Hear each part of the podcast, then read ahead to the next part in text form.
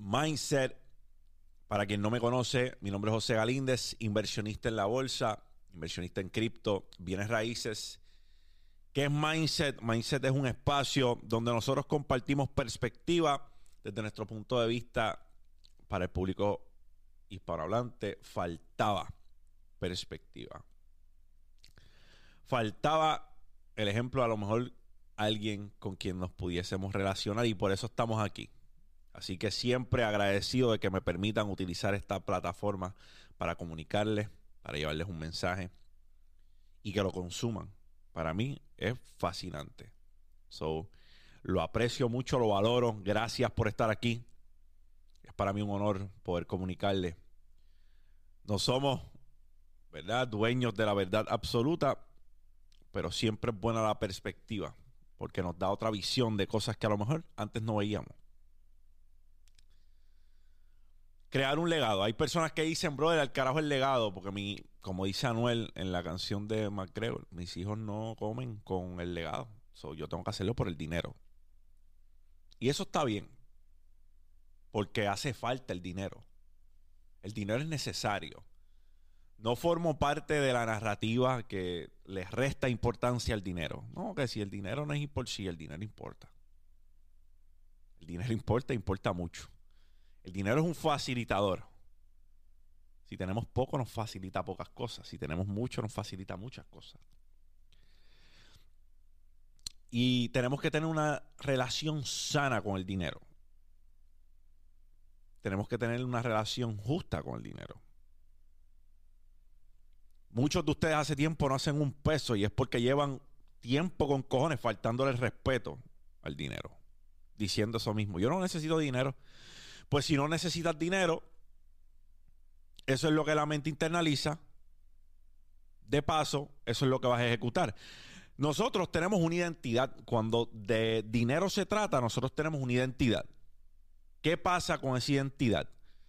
Esa identidad, al menos, al menos que tú no la desarrolles desde bien temprano por cuenta propia, o sea, te dediques a buscar información de finanzas, tu identidad con el dinero va a ser una identidad nutrida por cosas que tú viste. Si cuando tú crecías tu mamá decía, ah, usa la tarjeta, eso lo paga el diablo. Tus panas cuando se graduaron de escuela superior llegaron a la universidad, solicitaron una visa Icon, le dieron 500 pesos y dijeron lo mismo. Eso no hay que pagarlo, eso es poco dinero. Fíjate solo para el diablo. Pues en base a esas acciones tú vas a ir moldeando tu perspectiva del dinero. Si no buscas información por tu cuenta. Si estás actuando en base a lo que ves, tu identidad del dinero se basa en lo que tú ves de otro. Y asumes que está bien, asumes que está correcto.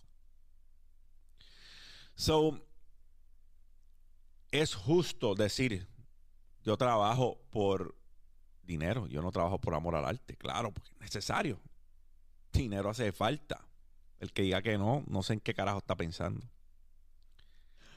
Pero las cosas cambian cuando tú estás, sí, haciéndolo por dinero, volvemos, porque el dinero es resultado.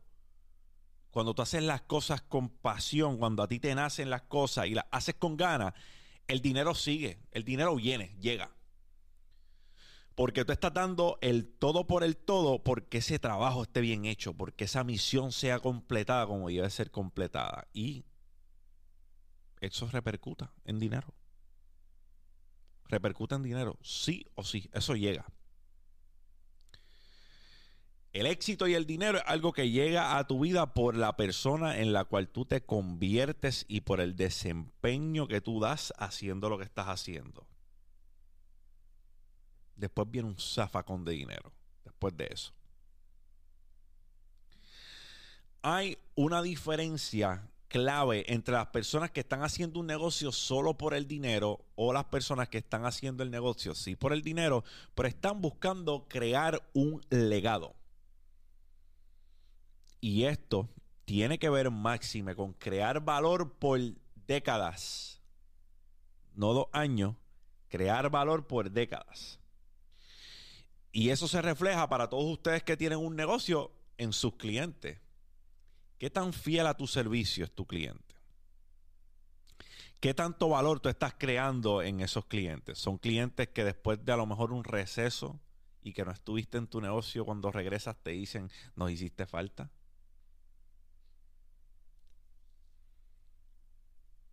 O un cliente que simple y sencillamente se niega a ir con otra opción porque confías tanto en el valor que tú le has brindado que van a regresar.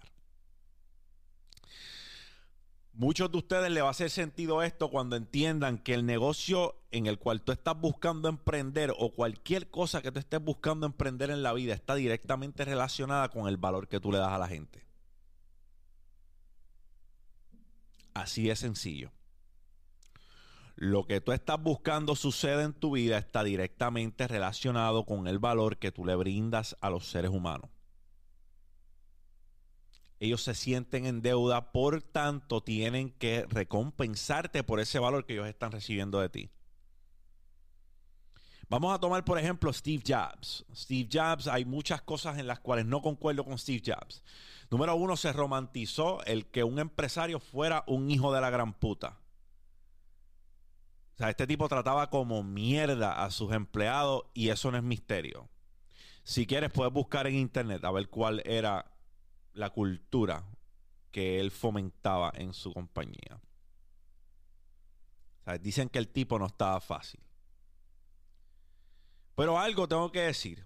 Y es que Steve Jobs, además de ser un genio, entendía perfectamente lo que era crear un producto que aportara valor a la vida de las personas, o al menos así creerle, hacerle creer, perdón,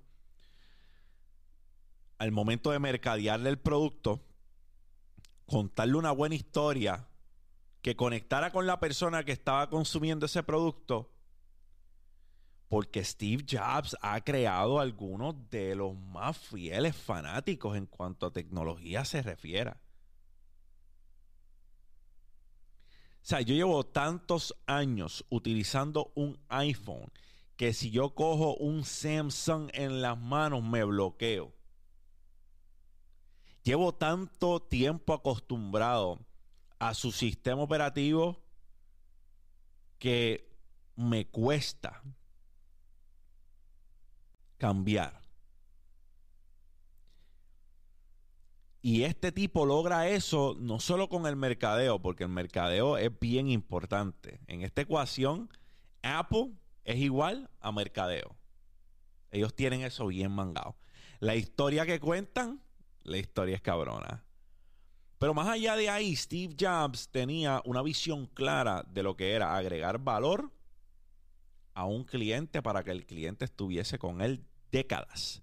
Steve Jobs murió años después de su deceso tiene sigue teniendo, perdón, una base de clientes que es ridícula.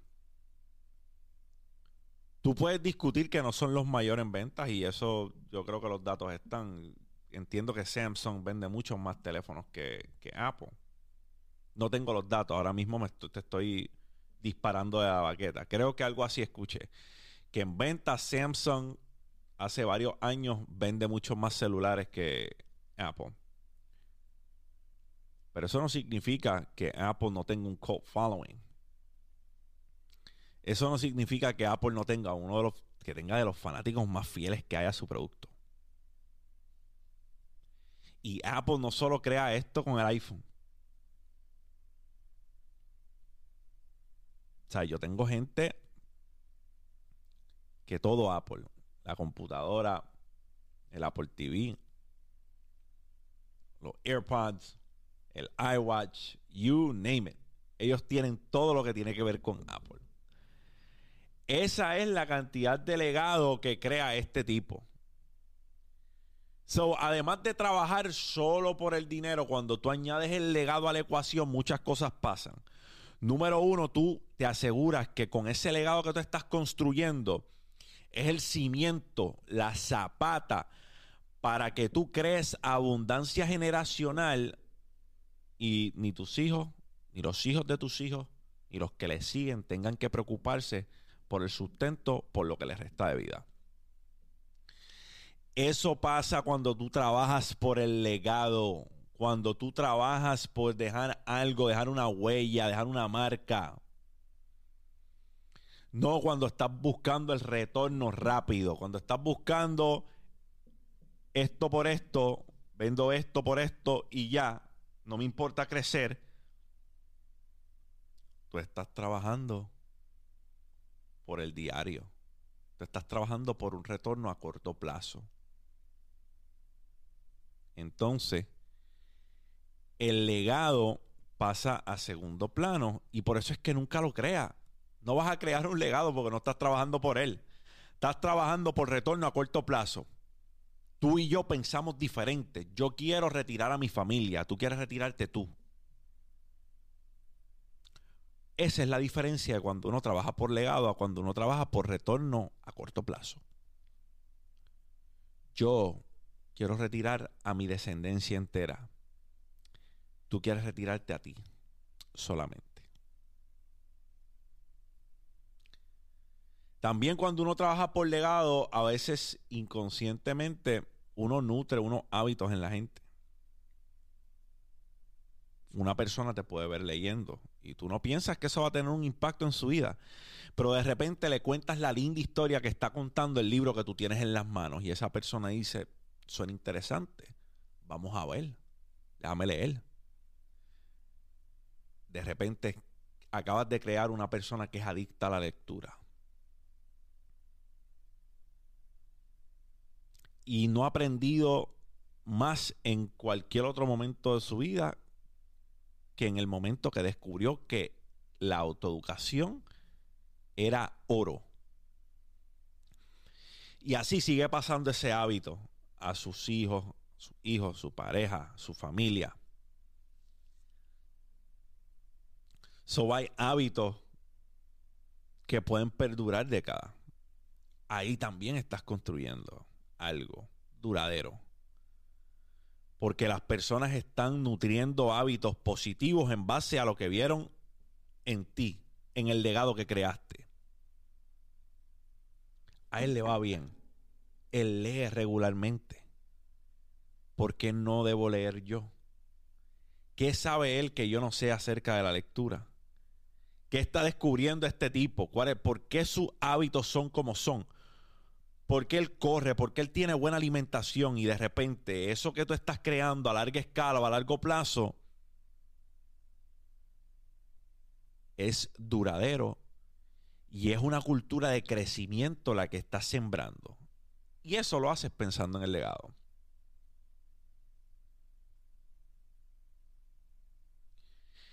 Crear por números y crear por legados son dos cosas totalmente distintas. Hay personas que están creando por el cloud. Y eso es peligroso. Eso te lleva por senderos que yo no quiero caminar. Crear por el reconocimiento te lleva por senderos oscuros. Porque la gente está dispuesta a hacer cosas bien locas por número. Están dispuestos a faltarle a sus ideales por número. Están dispuestos a faltarle a la lealtad que le tienen un a un ser humano por número. Están dispuestos a faltarle a su palabra por número. Es en, ese entonces que las estadísticas son más importantes para ti. los números son más importantes para ti que lo que estás creando. Y me parece banal y vacío ese cometido no significa que estoy correcto. Mi punto de vista.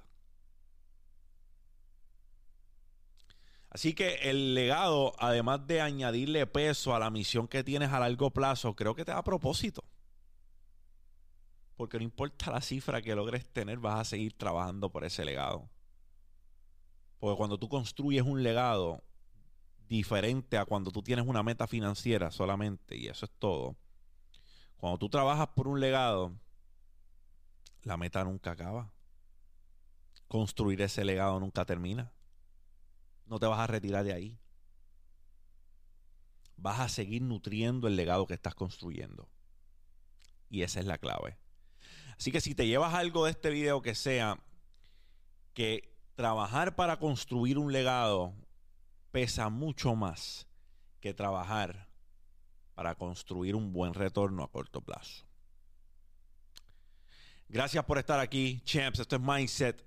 Mi nombre es José Galíndez. Gracias. Si este contenido añadió algún tipo de valor a tu vida, dale like, subscribe, suscríbete a este canal. Me consigues en todas las redes sociales como José Galíndez PR. Gracias, campeones. Mindset. Champ out.